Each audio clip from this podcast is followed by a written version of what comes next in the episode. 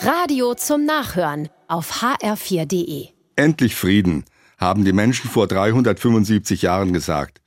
Da wurde der Westfälische Friede geschlossen. Das Ende des elenden Dreißigjährigen Krieges, von Morden, Brandschatzen der eroberten Dörfer und Verwüstungen. Dazu kam damals noch die Pest. In den Kirchenbüchern meines Dorfes stehen über 300 Menschen, die damals ihr Leben verloren haben. Der Westfälische Friede war endlich eine Chance auf Leben in Frieden. Die uralte Sehnsucht der Menschen, das Leben in friedlicher Gemeinschaft mit den anderen zu gestalten, hat sich bis heute nicht erfüllt. Die gegenwärtigen Kriege auf der Welt zeigen das. Friede ist immer noch mehr Sehnsucht als Realität.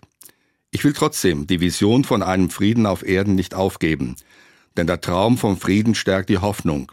Er fordert auf, sich für Frieden einzusetzen, wo immer es geht und so gut wir es können. Vor gut 50 Jahren hat Martin Luther King seine Vision vom Frieden unvergesslich formuliert. King war Pastor in einer Gemeinde in den USA. Als Afroamerikaner erlebte er selbst Rassismus und Verachtung. Gerade deshalb hat er sich für Menschenrechte engagiert. Er hat immer für die Gewaltlosigkeit gestritten. Er sagt, Gewalt verstärkt nur Gewalt und der Hass macht eine Nacht, die schon sternenlos ist, noch dunkler. Nur das Licht kann die Finsternis vertreiben nur die Sehnsucht nach Frieden widersetzt sich dem Krieg.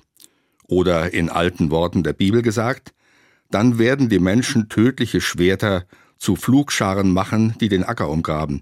Aus Spießen werden sie Sicheln machen, die das Gras für die Tiere mähen. Wenn ich für den Frieden bete, sage ich auch, Gott, wenn du willst, träumen wir diesen Traum nicht umsonst.